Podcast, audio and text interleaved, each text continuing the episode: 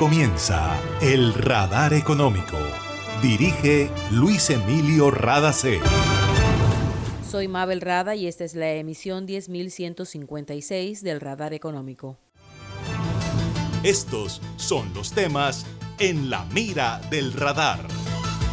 Comité Intergremial del Atlántico propone que la reforma laboral incluya un régimen diferencial que reduzca los costos laborales para las micro, pequeñas y medianas empresas. Los gremios consideran que tal como fue presentada ante el Congreso, la reforma puede agravar la pobreza en la región caribe colombiana. Asociación Nacional de Empresarios de Colombia, ANDI, rechaza acusación de suspensión de compra de medicamentos como mecanismo de presión contra la reforma a la salud. La inversión de casi 1.500 millones de dólares que tiene planeada Ecopetrol en los próximos tres años demuestra el compromiso de la compañía con la transición energética en Colombia. Habla Jamie Baez, vicepresidente de Soluciones de Bajas Emisiones de Ecopetrol. En Gases del Caribe tenemos una nueva línea de WhatsApp para atender tus solicitudes relacionadas con nuestro servicio. Escríbenos al 605-322-7000 y obtén respuesta inmediata. Recuerda 605-322-7000. En Gases del Caribe, tus trámites a la mano. Estamos contigo. Vigilado Superservicios. Hace más de 40 años, la región caribe colombiana nos vio nacer. Hoy continuamos trabajando con pasión, compromiso y visión de largo plazo para seguir impulsando el desarrollo de energías más limpias y más sostenibles para beneficio de esta región y todo el país. Porque creemos que cuidando de nuestro entorno y a las personas podemos contribuir a un mejor mañana. Promigas, energía que impulsa bienestar. En el radar le contamos lo que está pasando en la economía. El Comité Intergremial del Atlántico se pronunció sobre el proyecto de ley de reforma laboral que presentó el Gobierno Nacional ante el Congreso de la República. Efraín Cepeda Tarut, presidente del comité, explica cuáles serían las consecuencias de los cambios propuestos por el actual gobierno que terminarían agravando la pobreza en la región caribe. La reforma laboral acentuará el desempleo, la informalidad y la pobreza en la región caribe porque destruye las posibilidades de generar más puestos de trabajo al atentar contra la estabilidad de las empresas por aumentar los costos laborales y hacer más rígidos los esquemas de contratación. Nos preocupa que con esto se amplíe la inequidad en este territorio y la brecha económica y social que ya existe con el resto del país. En el Atlántico ese impacto sería aún más nefasto para las MIPYME que representan el 99% del tejido productivo formal y de ellas el 91% son microempresas.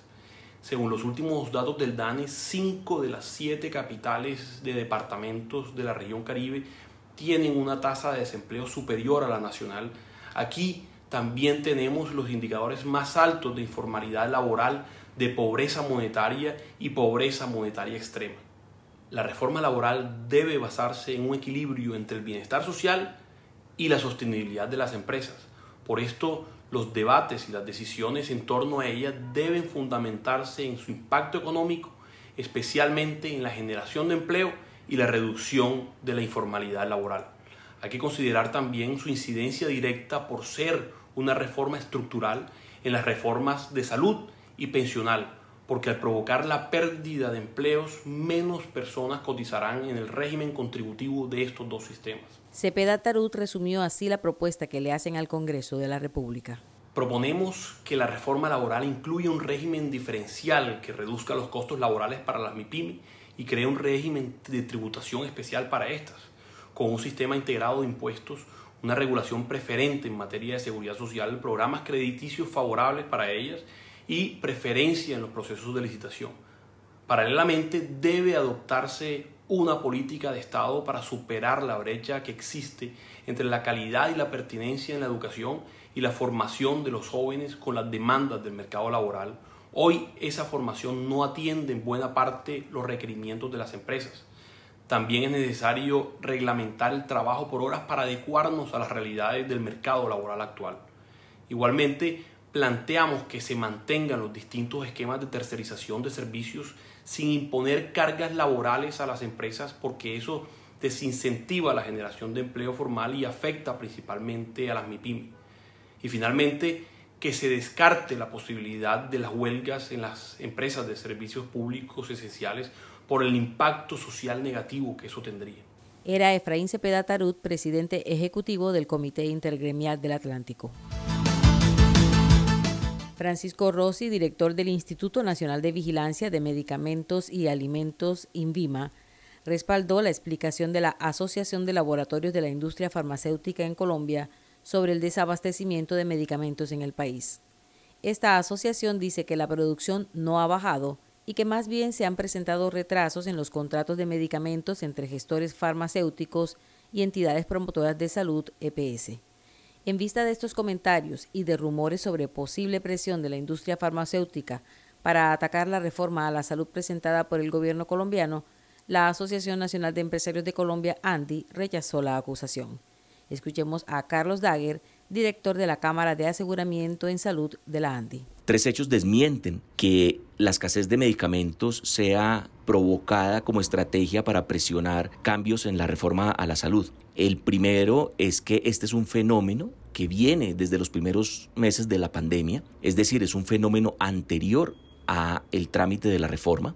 El segundo hecho es que el propio Ministerio de Salud ha reconocido por lo menos ocho factores como causa de esta demanda insatisfecha. Por ejemplo, los problemas en la cadena logística, el aumento de la demanda de medicamentos e incluso las demoras en las aprobaciones en el INVIMA. Y el tercer hecho es que la evidencia muestra que a pesar de esas dificultades, ha habido un incremento en la venta y compra de medicamentos tanto en las droguerías como en el canal institucional. Es decir, los agentes del sistema están entregando más medicamentos de lo habitual a sus usuarios. El crecimiento fue del 16% entre el 2020 y el 2021 y del 50% entre el 2021 y el 2022. Era Carlos Dager, director de la Cámara de Aseguramiento en Salud de la ANDI.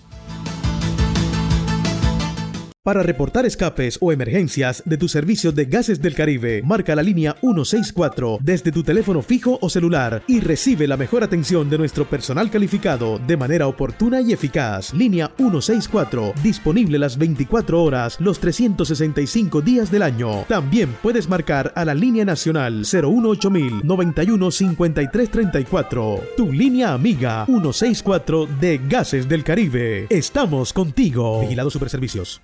Hace más de 40 años, la región caribe colombiana nos vio nacer. Hoy continuamos trabajando con pasión, compromiso y visión de largo plazo para seguir impulsando el desarrollo de energías más limpias y más sostenibles para beneficio de esta región y todo el país. Porque creemos que cuidando de nuestro entorno y a las personas podemos contribuir a un mejor mañana. Promigas, energía que impulsa bienestar. Está escuchando el radar económico. Para el actual gobierno colombiano es importante convertir la economía popular en uno de los grandes motores de desarrollo del país.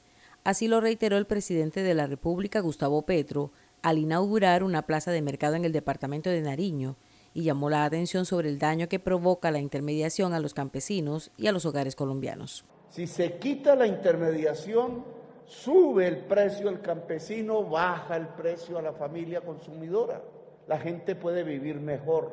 Estas plazas de mercado deben tener ese sentido, esa lógica, no de llenarse de intermediarios. Estas plazas de mercado lo que deben servir es precisamente para acercar al campesino al hogar de Colombia. Es necesario fortalecer la economía popular Parte de esa economía popular es rural y en el mundo rural buena parte de la economía popular de la familia campesina es el café. La Federación Nacional de Cafeteros debería mirar esa nueva realidad. Y los líderes cafeteros de Nariño, del Huila, del Cauca, deberían configurar una gran fuerza dentro de la Federación de Cafeteros que permitiese no abandonar las regiones tradicionales allá en el Quindío, en Caldas, en Antioquia, que sigue siendo una gran fuerza cafetera, sino mirar también el sur del país.